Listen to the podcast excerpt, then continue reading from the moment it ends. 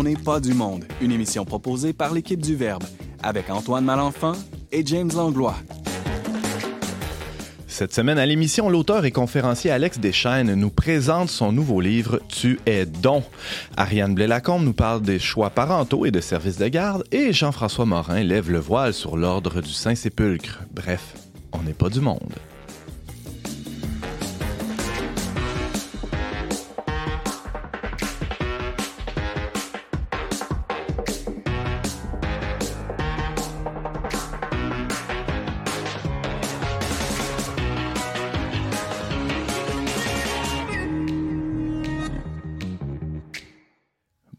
Tous et bienvenue à votre magazine Foi et Culture. Ici Antoine Malenfant en compagnie du pimpant James Langlois. Salut James. Allô Antoine. Allô, ah, t'as mis une petite intonation de plus Ben, que d'habitude. faut, j'essaie d'être de plus en plus pimpant. Ah c'est ouais. pas dans ma nature nécessairement. Non, tout est plus flegmatique, on l'a déjà dit. On pourrait dire ça, oui, exactement. Alors James, t'as des gens à saluer aujourd'hui. Commençons avec ça. ben oui, l'autre fois, on a commencé nos saines habitudes, puis on l'a sauté deux, trois émissions, je pense. Fait que là, je me rate. C'est ça le problème avec les saines habitudes de vie. Hein? C'est facile à, à lâcher. hein. C'est comme les résolutions, c'est ça. Mais bon, euh, cette semaine, on salue euh, Jocelyne Giroux qui nous écrit de Laval. Elle nous dit Très chers amis du Verbe, répète ça. Très chers amis Très de, chers de- de du l'archiduchesse, oui. en tant qu'auditrice fidèle et non libre, elle faisait un clin d'œil à la dernière chronique de Simon sur la liberté. Mhm. Euh, car je suis une passionnée addict de votre émission merveilleuse, mais j'écoute votre émission en toute liberté pour vivre davantage dans la voie de l'amour du Seigneur. Merci beaucoup euh, à Jocelyne de nous écouter et à tous les autres auditeurs. Vous pouvez nous écrire à onpdm.com, des commentaires, des objections, des suggestions, euh, etc. C'est toujours bienvenu. Et euh, sont bienvenus aussi à, à l'émission aujourd'hui des, des trois, trois visages, euh, ma foi, resplendissants. Commençons par euh, Madame Ariane, bonjour. Allô, Antoine. Tu nous parles de quoi aujourd'hui?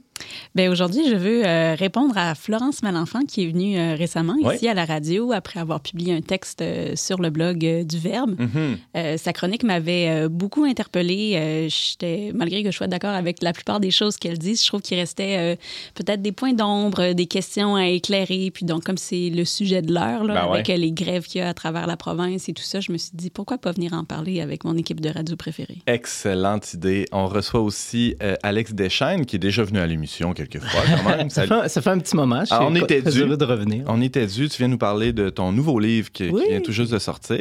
Oui, et, et je suis très content de, de, ven- de venir ici en parler, puisque j'en ai parlé euh, longuement, mais avec un, un- un accent un peu français, alors Ah que oui? j'étais interviewé à Paris.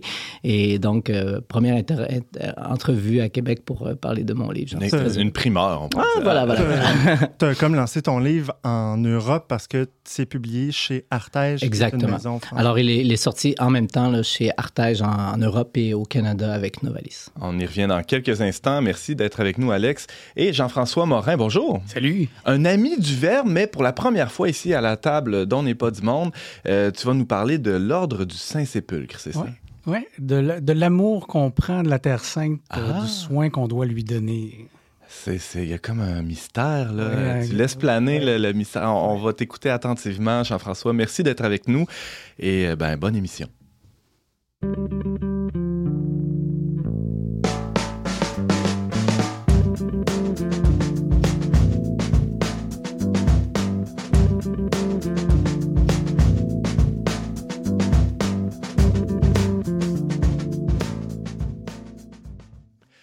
Alex Deschaines est conférencier, youtubeur, philosophe et maintenant auteur, puisqu'il vient tout juste de publier son premier livre, Tu es don, la théologie du corps pour les jeunes, chez Novalis. Il est en studio aujourd'hui. Salut Alex. Beaucoup de titres pour moi. Je me sens un YouTuber inachevé, un philosophe Ah. assez inachevé. Tu es don, tu es don, tu es don ben humble euh, face à tous ces titres. Euh, on va, euh, on- il y en a d'autres titres, hein, on va y revenir plus tard dans, parce que tu as, plusieurs chapeaux. Mais là, c'est d'abord à titre de- de- d'auteur de, ce livre-là que tu es invité aujourd'hui avec nous. Euh, tu reviens d'une tournée en France? Alors, ben, en France, plutôt euh, à big. Paris. Alors, j'ai passé en effet une, une semaine à Paris. Euh, beaucoup de rencontres euh, médias, donc Ouais. Euh, médias écrits, euh, web, télé, radio. J'ai beaucoup, beaucoup aimé. Ça a vraiment été une belle expérience pour moi, un bel apprentissage. Je me suis senti comme un poisson dans l'eau là-dedans. Euh, et, et- et quelques conférences euh, également. Et puis, je pense aussi que ça l'a interpellé. je ne serais pas surpris que si je suis pour retourner prochainement dans les environs de Paris, qu'il y aura d'autres euh, d'autres lieux, euh, d'autres c'est pas la prêtres première fois que tu allais dans ce coin-là pour donner des conférences. Mais c'est-à-dire que je suis, je suis allé plutôt en Bretagne dans Ah, les dernières années, avant la pandémie. Hein, oui, oui, oui, oui, euh, c'est une autre Donc, époque. une autre époque, voilà, il y a- on s'en souvient un peu. Donc, euh, principalement à Vannes. Je salue euh, les, les- les- là-bas le, le- le diocèse Oui. de Vannes qui, Parce qui à qu'on a des fois m'accueille auditeurs avec un grand français. amour. On a des auditeurs français, oui. Super. Et euh, bon, alors, alors allons dans, dans- dans le vif du Oui. sujet. Ce, ce livre-là, tu es donc le sous-titre euh, déjà donne un programme, là, La Mhm. biologie du corps pour les jeunes. Euh, tu t'adresses d'abord aux jeunes. Pourquoi, Alex? Euh, parce, je, parce que je crois que chaque jeune a, a soif d'amour profond- profondément dans son cœur. Et si c'est pas la soif la plus, la, la plus profonde inscrite dans, dans tout cœur humain, et à une époque où on sait, on doute beaucoup de l'amour. Hein. Or, euh, s'il y a une chose dont la moitié de l'humanité souffre, c'est de ne pas se sentir aimé. La preuve que c'est un besoin vital.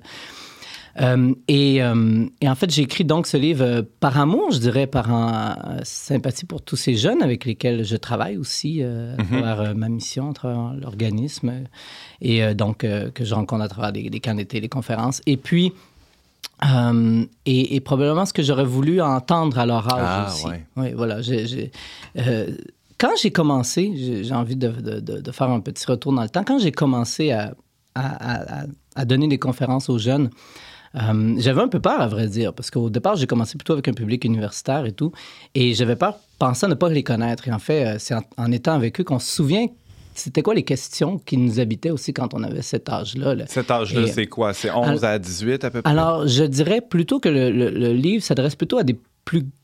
D'abord à des plus grands jeunes, c'est-à-dire que je pense que des, des jeunes adultes, là, entre 17, 18 et 25, 30 ans, vont le lire euh, d'un bout à l'autre très aisément. Euh, je pense que pour des, des- des plus jeunes ados, un, je sais qu'il y en a qui vont vraiment euh, se l'approprier, mais peut-être plus comme un guide qui va les accompagner pendant plusieurs années. En tout cas, c'est ce que je souhaite. Mhm. Et, euh, et ce que je disais, c'est ça, c'est euh, les, les questions qui nous habitent euh, quand on a cet âge-là, ou les, les craintes, les peurs. On a d'abord la peur d'être seul. on veut tellement euh, faire partie du groupe, être comme les autres. Et je vois peut-être la, la plus grande blessure dont souffrent les jeunes et que, que reflète le titre, c'est qu'ils ne savent pas leur valeur, à quel point ils sont précieux, à quel point le- leur vie a de la valeur. Donc, d'où le titre Tu es don. Parce qu'au fond, l'appel profond qui est en nous, c'est de devenir don. C'est de, de vraiment. Tu as quelque chose d'unique à donner au monde que personne ne peut te donner à ta place, mais tu dois d'abord le découvrir, ce don. Et dans le cadre de la, de la vie affective, la vie sexuelle, c'est fondamental. Voilà, je pense que c'est un peu tout le parcours du livre. Au fond, si je devais le résumer, c'est d'abord un, un appel à, s'accueillir, à se connaître soi-même, Ouais. découvrir qui tu es, avant de, d'aller dans des relations très sérieuses, Uh-huh. d'avoir des amitiés aussi, de, de nourrir toutes les, relations familiales, les relations d'amitié, puis et de, de poser les bonnes questions.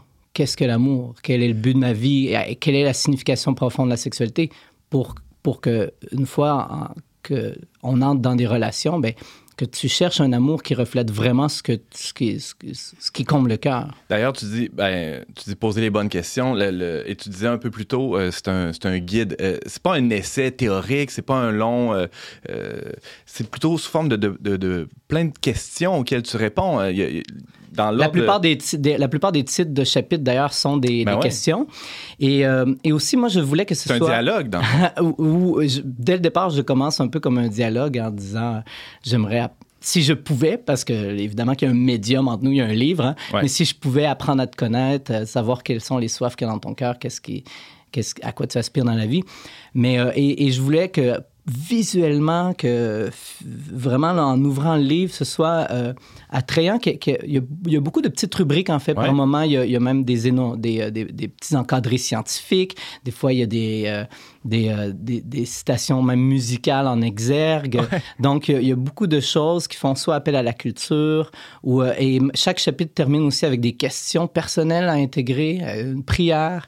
Et donc, que ce soit pas juste lu vraiment comme un, c'est ça, un, manuel, mais que ce soit vraiment euh, euh, intégré de manière très personnelle, des citations.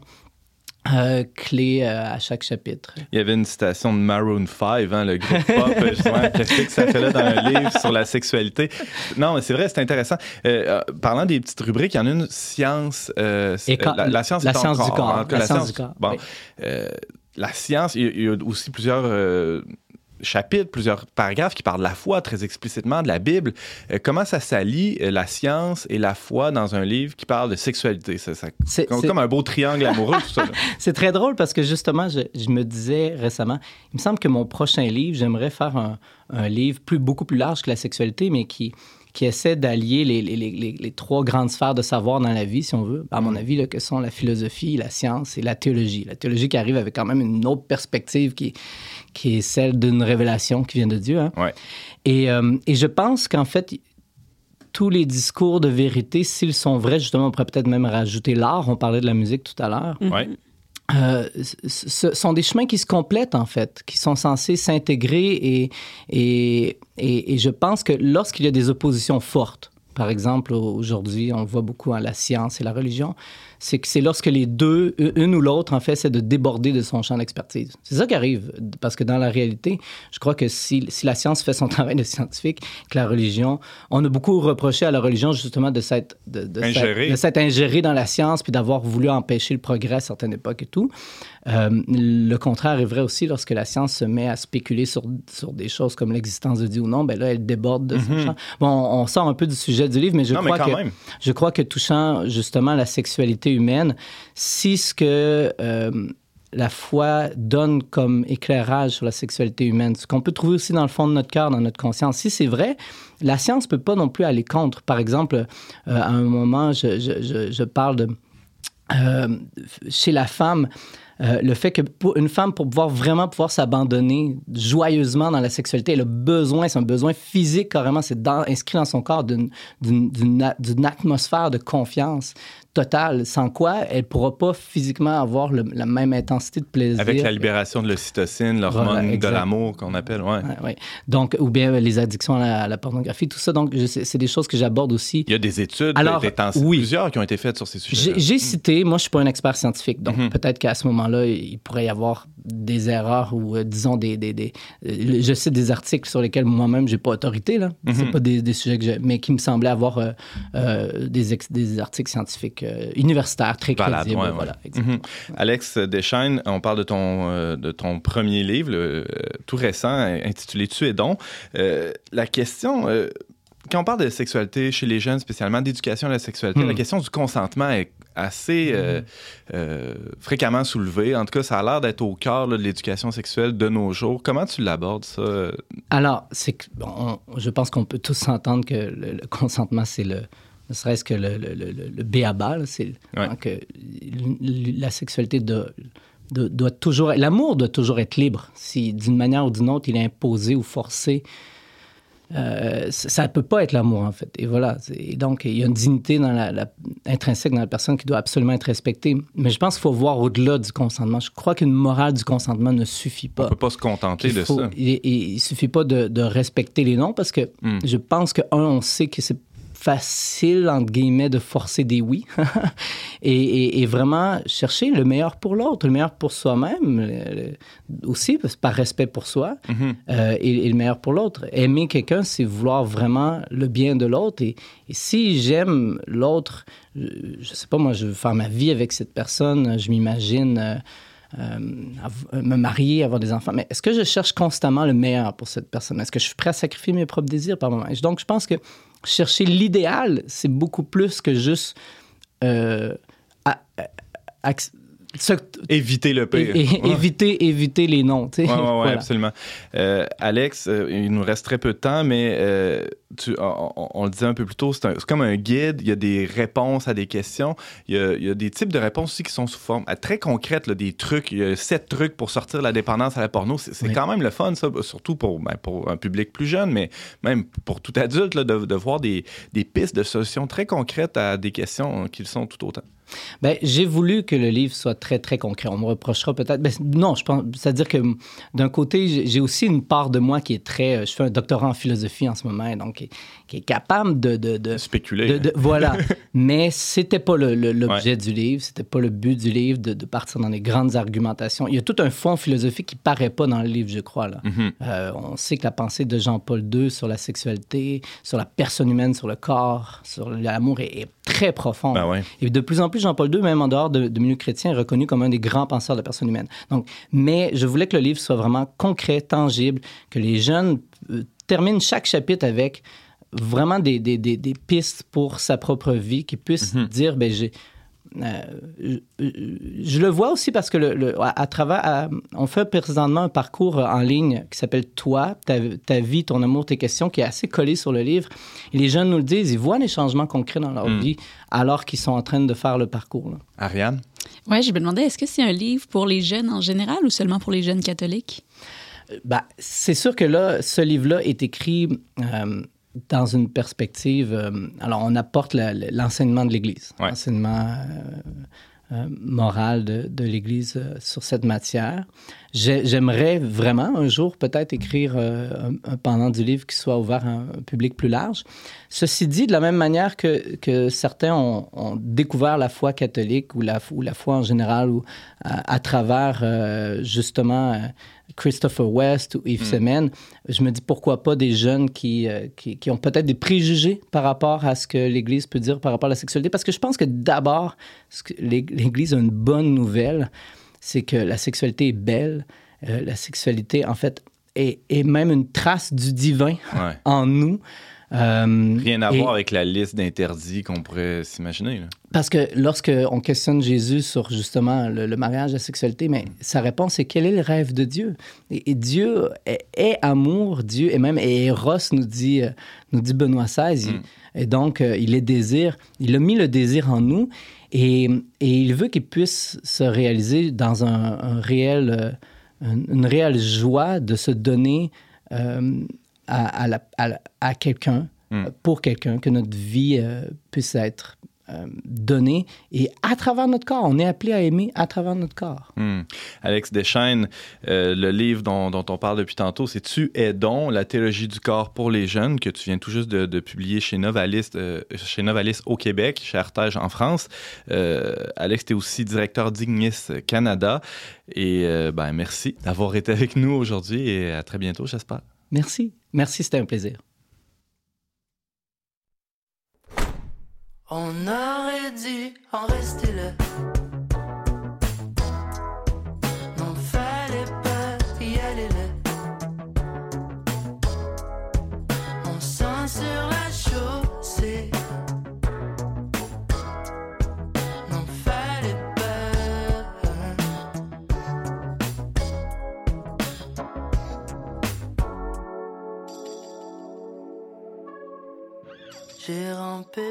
Toi, mais ça fait son temps. Oh, j'ai vu flou, j'ai voulu, oui, j'avoue, j'étais dû. Plusieurs que j'ai déçu, trop souvent, peu d'excuses, mais là j'étais prêt. Oh, mais là j'étais prêt. On aurait dû en rester là.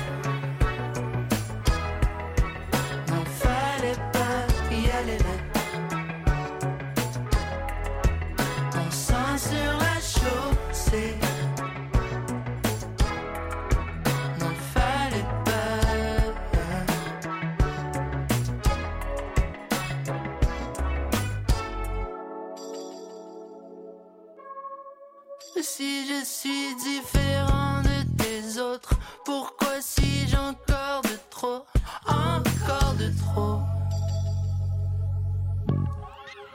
Éjecté de l'auto en marche, mon corps et mon cœur en morceaux. Mhm.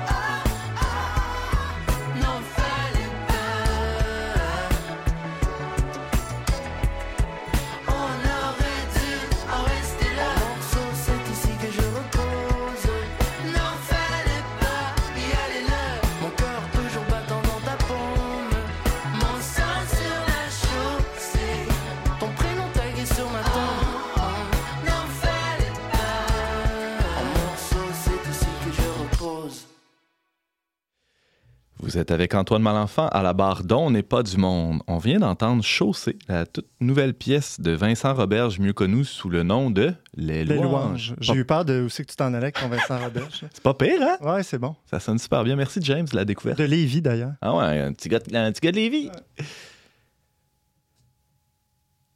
Un peu plus tôt cette saison, à On n'est pas du monde, on a reçu la chroniqueuse Florence Malenfant. Elle revenait alors sur un billet écrit sur le site du Verbe où elle soutenait l'idée, entre autres, qu'une solution à la pénurie de places en garderie passerait par une véritable possibilité de choisir de rester à la maison pour les parents qui le désirent. Ma phrase était très longue, hein? trouvez-vous? Euh, c'est- des habitudes. Ça, c'est no- tout, tout va bien jusqu'à maintenant. tout est normal. Alors, cette chronique, sans grande surprise, a suscité de nombreuses réactions. Parmi ceux qui ont voulu donner suite à cette chronique, il y a entre autres une voix bien connue chez nous, Ariane Blais-Lacombe. Bonjour, Ariane. Bonjour Antoine. Toi, tu voulais réagir absolument parce que tu étais complètement d'accord avec ce que Florence disait ou... euh, Ben oui, c'est un peu paradoxal de venir euh, répondre à une chronique en disant, ben en gros, je suis d'accord avec elle, mais c'est que euh, je suis d'accord avec elle, puis en un sens, je veux abonder dans son, dans son sens, puis poursuivre un peu la, la réflexion parce Ouais. que il y a des choses qu'elle propose que je me dis oui, mais comment? Puis en fait, il y a peut-être aussi des nuances aussi que, que qu'on n'a pas pu faire en 14 minutes la dernière Exactement, fois. Ouais, ouais.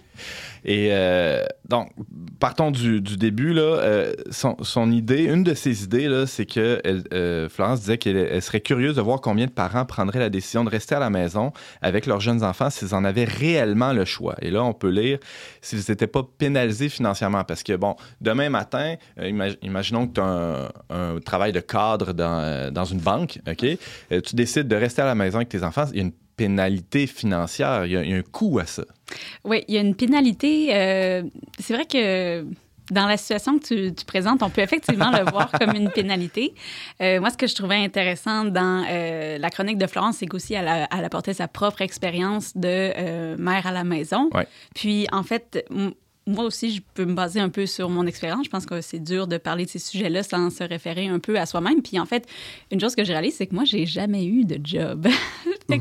En un sens, c'est une facilité. Mais donc, ton exemple est intéressant, mais on peut aussi dire, ben, euh, quelqu'un qui euh, choisit d'avoir des enfants, qui veut des enfants, qui les a, qui reste à la maison, qui fait ce choix-là, euh, ben, en quoi est-ce qu'il est pénalisé au fond? T'sais, il ne va pas aller travailler, mais là, à un moment donné, euh, on n'est pas pour euh, se faire payer pour ça. C'est notre choix individuel. On devrait pouvoir l'assumer euh, autant pour les conséquences euh, sociales, pour euh, le côté financier, tout ça. Quand tu dis que tu n'as jamais eu de job, c'est au sens où tu n'as jamais eu de contrat à long terme à temps plein ou. euh, Salarié, etc. Oui, exactement. Moi, j'ai eu mon premier enfant pendant mes études. Oui. Donc, euh, je suis passée. fait ça? Oui, j'ai fait ça. Aïe, aïe, aïe. Ça, c'est euh, bum. Ça, c'est quand même bum, Ouais. ouais, ouais, ouais. On parle de, de rebelles, là, ici. euh, c'est ça. Mais je peux dire que j'ai eu, on, on a eu notre premier enfant avant de finir mon doctorat et c'est difficile et j'ai pas encore fini mon doctorat. Ah, ben, tu vois, c'est ça. Mais je te dirais aussi que euh, mon séjour aux États-Unis aussi teinte ma réflexion en ce sens où là-bas, c'est vraiment euh, tous les programmes sociaux, là, les allocations familiales, euh, les garderies subventionnées, les congés de maternité. On n'a pas ça. Donc là-bas, euh, évidemment, c'est land of freedom. Là, donc là-bas, le simple, c'est ça. Donc quand je disais, ben moi, depuis la seconde où mon enfant est né, j'ai commencé à recevoir de l'argent du gouvernement juste pour ça. Ben les gens disaient un peu pourquoi est-ce qu'on fait ça? Donc, ça, c'est une manière de présenter la question, peut-être qui serait défavorable à euh, la, la solution que Florence suggère, qui est de euh, mieux soutenir les familles pour que les femmes qui souhaitent faire ce choix-là puissent le faire sans avoir euh, de, de difficultés là, à payer leur épicerie, tout ça. Mais en fait, une autre manière de retourner le problème, c'est en fait de dire Ben, pourquoi est-ce que l'État est prêt à mettre euh, jusqu'à 12-13 000 par année, par place en CPE pour qu'un inconnu s'occupe de mon enfant, mais au fond, ne serait pas prêt à mettre euh, ne serait-ce qu'une portion de cet argent-là pour que moi, je puisse rester à la maison avec mes enfants? Mhm. Puis ça, c'est une question qui se pose aussi par rapport aux proches aidants, par rapport aux parents d'enfants handicapés, tout ça. Donc, l'État est prêt à mettre sur pied des services pour s'occuper euh, des plus faibles, des enfants, des personnes âgées, des personnes malades, etc. Mais on se rend compte que si tout le monde utilise ces services-là, l'État n'est pas capable de fournir. Mais si les individus seulement prennent en charge ça, bien à ce moment-là, il y a des difficultés parce qu'on ne peut pas travailler à temps plein et s'occuper de ses parents euh, mourants, de nos enfants tout jeunes. Donc, il y aurait peut-être un équilibre qui pourrait être atteint en disant, ben, on va créer une sorte d'allocation spéciale pour les parents qui prennent en charge l'éducation parce que on reconnaît l'importance de ce qu'ils font, on reconnaît qu'ils s'occupent de leurs enfants, qu'ils libèrent des places en CPE, qu'ils les préparent pour l'école ou pour l'école à la maison si c'est ça qu'ils souhaitent. Ah, ah. Puis donc, c'est vrai que quand on le regarde de cette façon-là, je trouve que c'est un argument qui se tient bien. James? Je fais une petite parenthèse, mais j'ai écouté un épisode de la série Made que je conseillais, euh, dont je parlais la, dernière émission sur Netflix. Puis c'est drôle parce que c'est une femme pauvre, est monoparent- mo- presque monoparentale, elle s'occupe de son enfant. Puis là, elle en arrache parce qu'elle doit travailler beaucoup pour euh, envoyer sa fille à la garderie ou à un milieu de garde. Puis là, en même temps, il faut que, tu sais, elle, elle travaille, mais pour s'occuper de sa fille. Tu sais, c'est comme un peu absurde quand tu penses à ça. tu. Exactement. Hmm. Mais là, il, existe d'autres modèles. Il existe, ben, t'en es un exemple, mais il y a plusieurs femmes qui choisissent de travailler à temps partiel ou d'être travailleuses autonomes. Ça, c'est, c'est peut-être, euh, ça pourrait être plus mis de l'avant. Qu'est-ce c'est quoi les obstacles que, que rencontrent ces femmes-là dont tu fais partie? Ben exactement. Une des parties de euh, la, la chronique de Florence que sur laquelle je me questionnais, c'est quand elle dit beaucoup de femmes aimeraient faire ce choix-là. Puis Mm. déjà, à la radio, euh, c'est Laurence qui a pris la parole puis qui a dit ben je sais pas à quel point tant de femmes ça le souhaitent. Donc, c'est des statistiques qui sont effectivement très difficiles à établir. Mais euh, pour ma part, moi, j'avais toujours voulu être mère à la maison. Puis le jour où je le suis devenue, ben on dirait que mon cerveau s'égarait. Ah, J'aimerais peut-être ça faire autre chose. Je pourrais peut-être partir ma petite entreprise. Puis euh, en essayant de faire ça sur le site, paf, euh, burn-out parental. Je suis venue en parler l'an passé. Ouais. Euh, Mais donc, je me demande s'il y a beaucoup de femmes qui, autant ont de la difficulté à concilier travail, famille, mettre des enfants dans l'auto, amène-les, revient le soir, le Mhm. souper, travailler. Euh, Florence disait, je sais pas comment ces femmes le font. Moi non plus, je sais pas. Puis Ben en même temps, les femmes, mes amies qui sont mamans à la maison à temps plein, je me dis, mais me semble que je virais folle. Donc, moi, l'entre-deux que j'ai trouvé, c'est que je, je travaille un peu à temps Ouais. partiel, euh, mais mes enfants vont au CPE à temps plein parce que dans le système actuellement des places à temps partiel, c'est virtuellement inexistant. Il n'y en a pas. Hmm. Alors que pourtant, plein de familles se contenteraient très bien d'une place en CPE à temps partiel pour pouvoir travailler un peu, mais quand même être plus présent auprès de leur enfant. Deux, trois, quatre jours par semaine ou le- Exactement. seulement les avant-midi quelque chose de plus souple. Probablement que beaucoup de mamans à la maison auraient aussi besoin juste d'un petit répit, Mhm. une ou deux journées semaine. Ça existe dans le système des haltes garderies, c'est des centres communautaires qui prennent ça en charge souvent, mais c'est très, ben, c'est Ben, assez rare. j'a- comme- C'est ça que j'allais dire. Il y en a, Il y en a Puis- pratiquement Pas. par, Alex? rapport, par rapport au désir des femmes, on se demandait, euh, mais est-ce qu'il y a tant de femmes qui le désirent ou on- difficile d'établir une statistique? Est-ce qu'il ne faut pas justement créer l'option pour que des femmes commencent à le désirer? Euh, L'offre et la demande. ben, c'est-à-dire que, euh, un peu comme toi, tu te demandes comment une femme fait pour travailler à temps plein. Puis moi, je me dis, euh, des femmes qui travaillent à temps plein doivent se demander comment toi tu fais. Donc, souvent, il faut le vivre ou avoir l'option de pouvoir le choisir pour Ou se rendre compte que, que peut-être peut-être que je- finalement, j'aimerais ça, cette option-là. Et moi, j'aime juste l'idée que d'un bord comme de l'autre, personne soit, si on veut... euh, je cherche le mot, là, mais se sentent coupables de, de pouvoir Mm. juste prendre le choix qu'ils souhaitent prendre par rapport à sa famille, sa carrière. Et- Il faut que ce soit valorisé. Exactement. Il y a encore beaucoup de travail à ça. Puis, par rapport au temps partiel, si on fait un petit calcul mathématique tout simple, si on dit on prend, euh, je sais pas, euh, 5000 places, puis on les transforme à 30 à temps partiel, ben c'est 10 000 familles qu'on vient de satisfaire parce Ouais, qu'on ouais, vient de dédoubler le nombre. Donc, euh, je suis désolée, je sais pas l'ordre de, de grandeur des places qui sont annoncées, qui souhaitent être créées, tout ça, mais si on en prend ne serait-ce qu'une portion pour que ça soit plus commun. Je sais que c'est un poids supplémentaire pour les CPE d'avoir à, euh, pour D'un point de vue administratif, c'est plus c'est complexe. ça, ça ouais. te prend le double de documents, le Mhm. double de, euh, en cas de COVID, contacter le monde, je sais pas, des choses comme ça, mais reste que je pense que ça répondrait à un réel besoin, autant pour les femmes qui veulent travailler un peu que pour les mamans qui veulent rester à la maison, mais pas trop. Mais par rapport à ta question, pourquoi le, le- le gouvernement n'investit pas dans différentes euh, formes, disons, de... de- de, euh, euh, donc, par exemple, soutenir des parents qui voudraient, des mamans qui voudraient garder leur enfant à la maison. Est-ce qu'au fond, peut-être que le, gouvernement voit, voit, le fait d'investir dans les garderies et donc de permettre à des, des mères de retourner au travail un moteur euh, économique? Alors que si on. Peut-être qu'ils ne voient pas l'avantage économique de, de, de- de permettre à des mères d'être à la maison, alors qu'on pourrait aussi considérer ça comme une forme de salaire, en fait.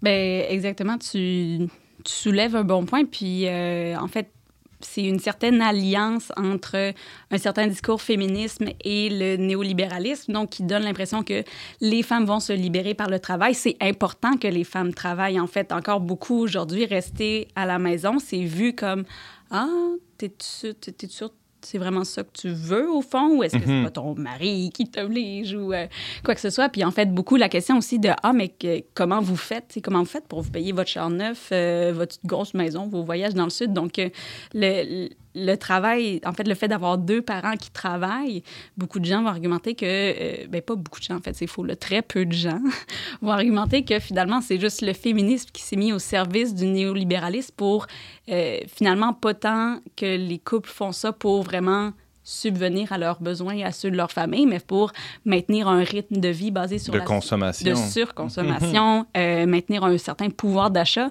dont on n'a finalement pas besoin si on se met pas à acheter C'est un, toutes peu sortes ce de bébelles. c'est un peu ce qu'avance euh, la sociologue Annie Cloutier. Je vois le livre Aimer, materner, jubiler, euh, qui est une, une sociologue féministe, mais quand même un peu à contre-courant. Oui, c'est ça. Faudrait dire d'un certain féminisme, je crois. euh, James. Mais on parle beaucoup de justement des mères qui restent à la maison, mais est-ce qu'il y a des gens qui remettent ça en question? Pourquoi, que pourquoi c'est juste les mères? Pourquoi ce ne serait pas les pères? Est-ce qu'il y en a qui, qui amènent cet argument-là? Euh, cet argument-là peut être amené, mais la plupart des gens, je pense, disent ben un père pourrait très bien être à la maison. ça ne règle pas la question de toute manière. là, parce Des, que- des, des places en garderie. C'est ça. Euh, Par rapport au débat des garderies, non, mais c'est Mm. vrai qu'il y a des enjeux très particuliers par rapport au fait que ben, c'est souvent les femmes qui prennent leur congé de maternité. Ça pose un certain préjudice aux femmes en âge de procréer, qu'elles aient des de enfants ou non. Ben oui. Donc, c'est sûr que l'enjeu euh, l'enjeu de genre peut difficilement être écarté, mais en mon sens, un père pourrait rester euh, au foyer tout à fait aussi. Là. Ben, D'ailleurs, à un tout autre niveau, euh, ça, ça- ça- ça soulève une question. Ce que tu amènes là, James, c'est que souvent on voit le, le- le travail de, de l'homme à l'extérieur de la maison ou de la femme dans la maison ou inversement comme, comme un, un choix, une façon de s'accomplir, etc. Mais euh, que- j'ai l'impression qu'on passe à côté de l'essentiel qui est, on, parlait du don cette semaine avec Alex. Il y a- une autre façon de vivre ça qui permet de, sortir de cette vision strictement euh, euh, calculatrice là, de la vie, puis euh, et parfois même, je, le dis pour moi, pour moi égoïste. Hein, on peut, on est, n'est jamais bien loin de ce, risque-là. Je- je- Ça, c'est comme si, au fond, la, la- la femme qui voyait l'homme aller travailler pourrait dire Ah, lui s'accomplit, moi, je m'accomplis pas, alors que c'est faux. Ouais, ben c'est ça, on verse facilement dans la vie. Mais moi, je connais des femmes qui sont à la maison euh, et qui sont pas si heureuses euh, que ça euh, d'être à la maison, et d'autres qui sont au travail et qui sont pas si heureuses que ça. Dans le fond, c'est plus dans la manière de vivre les choses que dans le, le- le choix ou, ou même à temps partiel. c'est- c'est- tous les cas de figure sont possibles. C'est plus dans, dans la façon qu'on rentre dans, dans- dans ce don-là, dans ce, ce don de soi-là pour, pour notre famille, pour nos enfants. Qu'est-ce que t'en penses? Non, ben tout à fait. Moi aussi, j'écoutais Alex justement, puis ça, ça me rappelait des réflexions que j'avais eues aussi par rapport à la question de est-ce que l'État doit euh, dédommager, si on veut, ou Ouais. encourager les femmes financièrement? Ben en fait, une question que je me disais, c'est ben finalement, c'est quoi la valeur de mon don si je suis payée pour Ah le ah. faire? Mais euh, en en parlant avec une amie qui a aussi euh, des enfants, on s'était dit que même une compensation financière du gouvernement, ça Ça ça pas, enlèverait, ça égalerait pas là, la, la, la grandeur du don qui est Ah, de c'est- s'occuper de ses enfants à longueur de journée Mhm. et à longueur de nuit. Les gars, vous pensez quoi de ça? Ben, mais sur, ta réflexion par rapport à l'attitude à avoir, euh, je pense qu'en effet, l'importance de, de voir. il y a toute la question de l'accomplissement, qu'est-ce qui me rend heureux, qu'est-ce qui, Mhm. Et, et, et, et, il y a quand même quelque chose d'essoufflant dans le fait d'être parent, d'être maman certainement, euh, et, mais aussi comme père.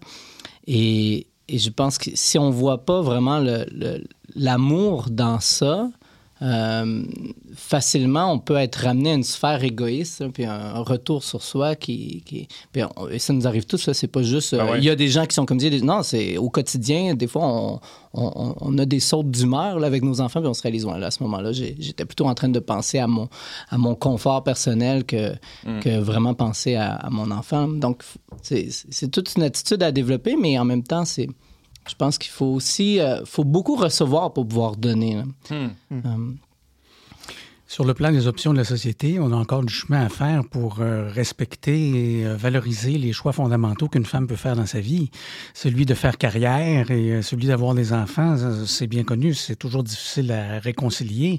Alors, si on permet d'avoir des équilibres où les femmes peuvent être accommodées pour vivre les belles années de maternité avec leurs enfants d'une façon saine et confortable, sans que ça porte nécessairement préjudice à la continuité de leur carrière au fait que de toute façon, on veut les avoir comme payeuses d'impôts. Euh, D'un point de vue strictement comptable, il y a même un intérêt, là, Ouais, si on, si on mais est un peu visionnaire. on a encore du chemin pour faciliter le trajet. Oui, une, une suggestion intéressante que fait Annie Cloutier dans son livre, c'est de, de parler de programmes de, réin, réinsertion sociale des mères au foyer parce que les enfants, ils sont pas petits pour toujours. Hein, puis, euh, Comme des anciennes prisonni- prisonnières, c'est ben, beau. écoute, c'est- c'est un peu drôle comme comparaison, mais c'est vrai que Ouais. le trou dans le CV qui se creuse, c'est Ouais. un enjeu pour euh, beaucoup de femmes aussi. Mhm. Peut-être que pour aller sur une note positive, moi, une nouveauté que j'ai vue, je trouve une belle, belle chose, c'est euh, mon épouse, en fait, qui commence présentement une maîtrise euh, en travail social et il y a de toutes nouvelles bourses euh, qui sont données pour aider les, les- les mamans à retourner euh, aux études et, et- et l'aide financière qu'elle a, qui est con- en- assez, assez intéressante, elle n'existait pas avant. Donc, Mm. moi, je trouve quand même qu'il y a aussi des progrès qui se font à certains niveaux de la société. Magnifique. On- je pense qu'en tout cas, on aura à peine passé à travers la moitié des notes d'Ariane. On, on va être On obligé va d'en- faire revenir Florence, Ah, puis ben après ouais, moi. ben, la prochaine fois, je pense que je vais m'arranger pour que vous soyez là les deux en même temps. Ça va être passionnant. Ça l'était déjà euh, aujourd'hui. Ariane, merci beaucoup d'avoir été avec nous pour, euh, pour ce retour. Merci à vous.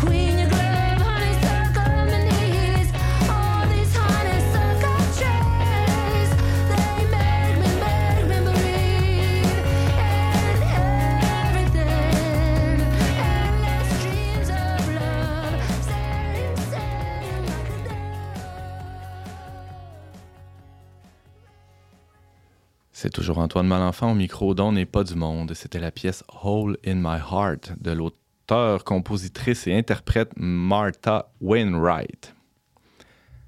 Les confréries, les ordres ou les fraternités ont toujours fasciné et suscité parfois la plus grande des curiosités. Récemment, j'ai vu un de mes amis Facebook s'afficher aux côtés de son évêque à la sortie de la cathédrale, vêtu comme un véritable chevalier, les plumes, l'épée, Euh, ça. essayez de trouver c'est qui. Ouais, le, le concours est lancé. hein. Vous pouvez nous appeler, nous écrire.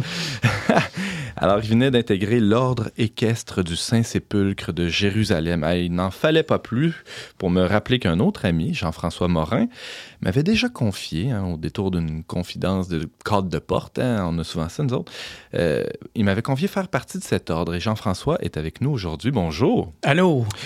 Longue introduction. Hein? Euh, avant de commencer le segment, euh, il faut que tu saches, Jean-François, que c'est filmé, que c'est enregistré. Alors, tout ce que tu vas dire, tous les secrets que tu vas nous révéler sur l'ordre équestre euh, du Saint-Sépulcre vont, être, vont devenir publics. Vous Comme saurez- l'initiation des chevaliers de colon. vous- vous saurez tout. T'as- t'as- T'as-tu le droit de le dire que tu l'as? Oui, oui, moi, je suis un whistleblower ici aujourd'hui. Et ben, tu es, un fier représentant, ça c'est certain. Euh, tu portes, pour les gens qui ne nous voient pas, tu portes un, un chandail avec la croix euh, de Jérusalem. Euh, en deux minutes, là, une minute, peux-tu nous expliquer c'est quoi cette croix-là? Alors, la croix potentielle, la croix de Jérusalem, en fait, c'est cinq croix. Il y a la croix principale, mais il y a Ouais. quatre petites croix dans les coins qui, et les cinq croix représentent les cinq plaies du Christ. Et d'ailleurs, elle est rouge. Et, et elle est rouge. Elle représente euh, l'ordre, mais elle est attachée à Jérusalem, qui est aussi euh, l'ordre du Saint-Sépulcre. Ah ah. Bon, alors, euh, on n'a pas le choix de faire un saut dans l'histoire, Jean-François. D'où s'est né cet ordre équestre du Saint-Sépulcre de Jérusalem? Bien, de, il y a très longtemps, quand les croisades ont eu lieu pour Ouais. reconquérir la Terre Sainte, euh, que les Sarrasins avaient enlevé, euh, il y a eu un appel euh, du pape Urbain II pour qu'on puisse y aller et combattre ce qui, se, ce qui s'est produit. Et euh, on a occupé les chrétiens, les croisés, les francs, en fait, la Terre Sainte pendant quelques années, jusqu'à ce qu'on en soit bouté dehors à la fin du 13e siècle. Et les grands ordres militaires et religieux ont pris naissance à ce moment-là, ont duré pendant des siècles en, en s'évanouissant, en disparaissant, et l'ordre du Saint-Sépulcre, euh, plus particulièrement, a repris de la vigueur au 19e siècle par euh, l'intervention du pape euh, Léon. Qui a fait renaître un peu de ses cendres l'ordre, mais avec un- une autre mission. Un autre, vous n'êtes pas allé à la reconquête de Jérusalem quand même. Euh, non, mais en rétablissant le patriarcat latin, Ah. euh, Pie IX avait déjà donné aussi euh, certaines responsabilités les, les, les chevaliers se sont vus investis du- de la mission de s'occuper des personnes qui résident en Terre Sainte pour qu'il y ait une continuité de la présence chrétienne Mhm. en Terre Sainte. Alors là, on ne on parle plus de soutien militaire, là, mais matériel, spirituel, entre autres. Oui, alors c'est encore un- une forme de combat, en fait, Mhm. euh, parce qu'à l'heure actuelle, la position des chrétiens de Terre Sainte est très précaire. Ouais. Euh, c'est devenu 2 à 4% de la population, Et là là. avec de grands, grands besoins, et Ouais. un groupe quand même assez considérable aussi. Là. On parle de 150 000 personnes, une soixantaine de paroisses, euh, environ 40 écoles. Alors, ils ont besoin d'être soutenus d'une façon très active. Mhm. Et c'est la mission que l'Ordre se donne euh, pour s'assurer de la présence de la- Bon. chrétiens en Terre Sainte. À part euh, cet ami euh, dont je parlais en introduction sur Facebook et toi, euh, vous êtes euh, quelques autres dans cet ordre. A- euh, ça représente combien de monde? Dans le monde entier, on est à peu près 30 000. On est, Ah, quand même. Oui, on est rétabli, on, on est établi sous, sous un- une, une structure qu'on appelle des lieutenants. Au Canada, il y en a cinq. Il y en a une dans l'Atlantique, il y en a une ici, il y a une à Montréal, une à Toronto, une à Vancouver. OK. Euh, on n'est pas particulièrement nombreux euh, et euh, la moyenne d'âge est assez élevée, mais comme tout le reste dans l'Église, on est en plein renouvellement. Ouais. Euh, alors, on attire à nous des jeunes de plus en plus et c'est encore aussi populaire et aussi mystérieux que celle l'a toujours été. Alors, Alors, avis aux auditeurs qui auraient des, des, euh, des aspirations chevaleresques, hein, c'est... euh, bon, euh, on ne on, on s'est pas attardé là-dessus, mais pourquoi équestre? hein? C'est- c'est- justement, ça fait référence à, à l'époque des croisades. oui, c'est c'est un, c'est c'est c'est un reliquat, si on veut, Ouais. de, de l'époque où les euh, chevaliers euh, chevauchaient euh, des destriers et allaient combattre. Alors, c'est un ordre, c'est un ordre militaire. Le équestre fait partie du... euh, Est-ce que, est-ce que cette origine-là d'ab- des croisades, est- c'est un peu quelque chose qui, qui, peut, euh, vous gêne ou qui fait, ça doit quand même soulever des questions parce que euh, quand même, euh, par rapport aux croisades, on retient surtout des croisades quand même beaucoup de choses négatives. Oui, ça soulève des questions, ça soulève des interrogations. Cependant, là, ce, qui, ce, qui, ce qui reste de tout ça, euh, ce sont les valeurs chevaleresques qui amenaient les gens à prendre les armes pour aller en Terre Sainte. On parle d'avoir une discipline personnelle, d'être quelqu'un de structuré, d'être une personne euh, qui euh, est bien organisée. Ensuite, la, la générosité. Le désir de servir. Le désir de servir, la générosité du chevalier de s'occuper des plus faibles, alors Mhm. ce qui est exactement la situation des populations chrétiennes de, de- de Terre Sainte, et le, le- le courage, parce qu'il faut, il faut euh, vouloir être à, être à contre-courant. Euh, mais l'héritage historique euh, des chevaliers de l'époque de Godefroy de Bouillon, c'est un esprit plus qu'une manière et des activités spécifiques. Jean-François Morin, on parle de l'ordre équestre du Saint-Sépulcre de Jérusalem. Pour ceux qui viennent de se joindre à nous, c'est, tu disais tantôt, qu'est-ce, qu'est-ce qui mène un, un jeune, mettons, de mon âge, qu'est-ce qui pourrait me mener à m'investir euh, dans, dans cet ordre? Euh, Tu as mentionné tout à l'heure le goût de servir, le désir de servir. Puis l'être humain, on a cette euh, requête-là inscrite dans le cœur. Ouais. On choisit tous des gens qu'on sert. On sert les gens de notre famille, on sert nos enfants, euh, on sert la société, on prend des engagements civils. Cependant, euh, entre notre époque et celle de la Terre sainte où Jésus était, et la distance entre l'Amérique du Nord où nous sommes et la Terre sainte, ça, c'est des notions. Euh, parce que dans la réalité, il y a un- une, une- une- une parenté, puis il y, a, y y un lien naturel. Alors, quand, on, quand on fait l'expérience de la Terre sainte, pour ceux qui ont eu le- la joie d'y aller, et, et- et qu'on marche dans les sentiers, sur les, sur les voies que, que, que, le Christ a, a empruntées, euh, bien, moi, personnellement, ça m'a profondément touché. Et ça m'a donné le goût de, de continuer à vivre cette, cet engagement, euh, cette, cette, cette volonté d'en faire partie. Euh, et euh, essentiellement, c'est cela. C'est- C'est c'est- c'est d'être euh, c'est d'être présent. Alors, euh, euh, l'appartenance à, à- à l'ordre du Saint-Sépulcre, c'est un, c'est un- c'est un ministère par rapport à la Terre Sainte, Ouais. euh, en quelque sorte. Est-ce qu'en plus de la population, l'ordre, justement, protège les pèlerins ou s'occupe des pèlerins qui, qui viennent de, donc, euh, de partout dans le monde, les pèlerinages chrétiens en particulier? ou- Euh, bien, euh, moins maintenant. À l'époque, c'était naturellement ce qui était euh, privilégié. Aujourd'hui, euh, quand vous allez en Terre Sainte, vous êtes plutôt pris en charge par des cohortes de guides touristiques. oui, c'est ça. C'est le, Québec. du, le ministère du Tourisme d'Israël aussi, Ouais. qui, est, qui, est- Ok. qui- qui est bien déployé, disons. Euh, Jean-François Morin, le- si demain j'entre dans l'ordre du Saint-Sépulcre, ça représente quoi comme, comme engagement? Est-ce que je vais participer à des levées de fonds? Est-ce que je vais, est-ce a des réunions? Est-ce qu'il y a des réunions secrètes? Est-ce que je dois apprendre à manier l'épée? Euh, Plein de questions, là. Bien, alors, il y a un engagement dans la prière. Il est, fonda- il, il est fondamental. Ah. Alors, on a une dévotion particulière à Notre-Dame de Palestine, qui est, qui est la Vierge au service de, de la terre de son fils. Euh, euh, alors, l'engagement, on tient les activités mensu- mensuellement, chaque mois, euh, des conférences. Euh, on se réunit le troisième mercredi du mois. Bienvenue, c'est ouvert. On n'est pas un, cercle un cercle fermé. Et le, le- le- le rapprochement, l'approchement qu'on a avec l'ordre se fait graduellement. OK. Et il y a Euh, des étapes, il y a des, classes, comment ça, Ben, il, y a ça une année, fonctionne? il y a une année de fréquentation où on participe aux activités, puis ensuite il y a un parrainage. Euh, on est parrainé par un, un membre plus, plus ancien et euh, ça finit par une, une cérémonie d'investiture où on est investi, on est adoubé, comme on disait à l'époque, Ah, euh, par le, le grand prieur du coin ici. Alors, c'est c'est Monseigneur Lacroix qui est notre, notre grand prieur. ah. Euh, et puis ensuite, bien, c'est de participer aux activités, de faire des contributions, puis autant que possible, euh, d'essayer de, euh, d'envoyer des sommes quand on, est, quand on en sollicite. Annuellement, on l'ordre en entier envoie à peu près 15 millions de dollars en Terre ouais. Sainte, ce qui est, ce qui est quand même considérable. Ouais. Il y a eu des levées de fonds spécifiques pour la période de la COVID, Hmm. environ 2 millions. Euh, alors, ce sont en gros nos activités.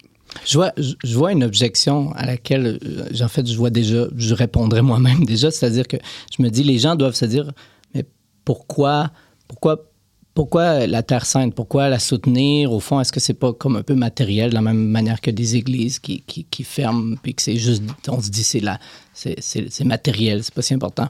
Mais en même temps, je vois la dimension très spirituelle, c'est-à-dire que de la même manière qu'on pleure nos morts, qu'on a, tu sais, la présence physique d'aller à la tombe et tout ça, le fait que l'expérience que vous avez vécue d'aller en Terre Sainte, c'est pas rien que quand même de se dire que Dieu, pour nous, dans la foi chrétienne, a marché sur terre et est venu dans un lieu physique et, et que tout part de là. C'est un peu l'expérience qui, est- qui est- qui est à l'origine de l'ordre et de, et de votre engagement Exactement. personnel. En fait, tout part du sépulcre.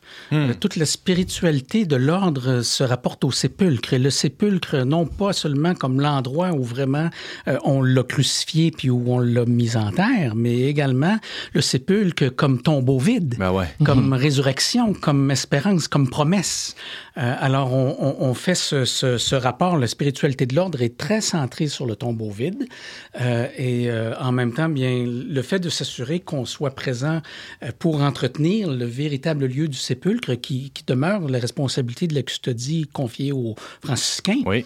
Mais les chrétiens qui sont là ne sont pas pris en charge par les franciscains.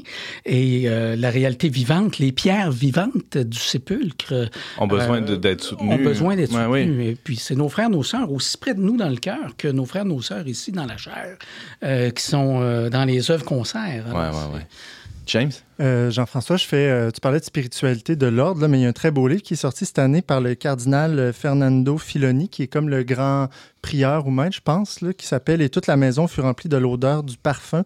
Ça- pour une spiritualité de l'ordre du Saint-Sépulcre chez Salvatore, là-dessus. Oui, oui. Puis oui. ça, ça vaut la peine? Absolument. Euh, c'est une lecture introductive de très grande qualité. OK. Euh, on, on en a quelques exemplaires ici à Québec pour les gens qui seraient intéressés.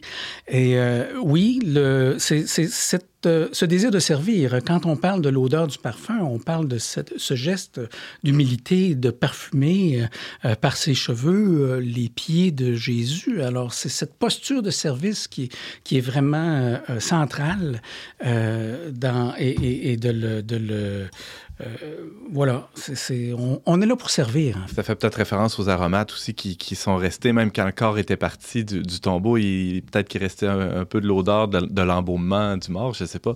Euh, Jean-François Morin, tu nous parlais de l'ordre équestre du Saint-Sépulcre de Jérusalem. Euh, Il y a un site web si on veut en Oui. savoir plus? Bien sûr. Alors, c'est saint-sépulcre-québec.ca. Alors, vous tombez sur le site de la lieutenance du Canada-Québec. Et à partir de là, vous pouvez vous rendre euh, un peu partout. Et euh, on a une page Facebook aussi euh, qui est en commercial OESSJ Québec pour Ordre équestre euh, Du Saint-Sépulcre. de Jérusalem, Québec. Euh, C'est pas secret pantoute. Alors, pour un ordre médiéval, euh, être présent sur les réseaux sociaux, c'est quand même, euh, c'est quand même intéressant. C'est un, Ouais, un ben, gros on- paradoxe. Attendez-vous pas à passer des heures à feuilleter ce qu'on met. Mais on, on- on s'en vient, là. On est en, on est en réinstallation, en, en- en- en redéploiement. On a des gens dans le Saguenay, on a des gens à Trois-Rivières. On a une lieutenance qui devient de plus en plus active. On fait des conférences thématiques. On diffuse sur YouTube. On a plein d'activités euh, programmées. Et euh, l'intérêt pour les jeunes, c'est vraiment d'avoir euh, euh, un rapport à l'histoire Ouais. et un rapport à la Terre Sainte.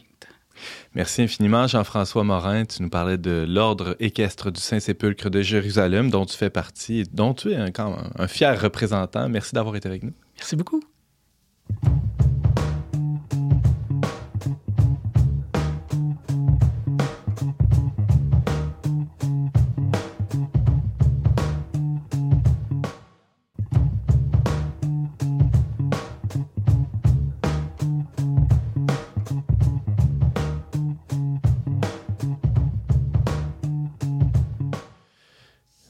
Pour cette semaine, mais avant de se quitter, un, un petit tour de table euh, rapide, euh, demi-tour de table sur vos suggestions culturelles, les amis. Oui, ben, il y a euh, La sagesse des pères du désert, Maxime et autres pépites spirituelles illustrées qui viennent sortir chez Novalis. Alors, si vous ne connaissez pas les pères du désert, hein, ces fameux moines euh, dans les premiers temps du christianisme qui, qui sont partis vivre dans le désert. Donc, il y a toutes sortes de, de, de légendes, un peu de, de mythes ou d'histoires un peu paraboliques qui, sont très riches spirituellement. Et donc, Novalis nous offre ce petit florilège de- d'histoires de pères du désert, mais en BD. Donc, je pense que c'est Oh, c'est vraiment attrayant, c'est vraiment agréable à, lire. Donc, euh, voilà. Ça s'intitule? La sagesse des pères du désert, Maxime et autres pépites spirituelles illustrées chez Novalis. Merci James, Ariane Blais-Lacombe. Oui, ben comme on en a parlé dans ma chronique et dans d'autres par le passé, je vous conseille Aimer, materner, jubiler, l'impensé féministe au Québec. C'est de Annie Cloutier. C'est un livre qui est paru en 2013, donc ça fait un certain temps, mais euh, c'est encore euh, très d'actualité. On le lit, puis on peut euh, réfléchir avec elle sur la question euh, de la maternité, du travail des femmes, des CPE et tout ça.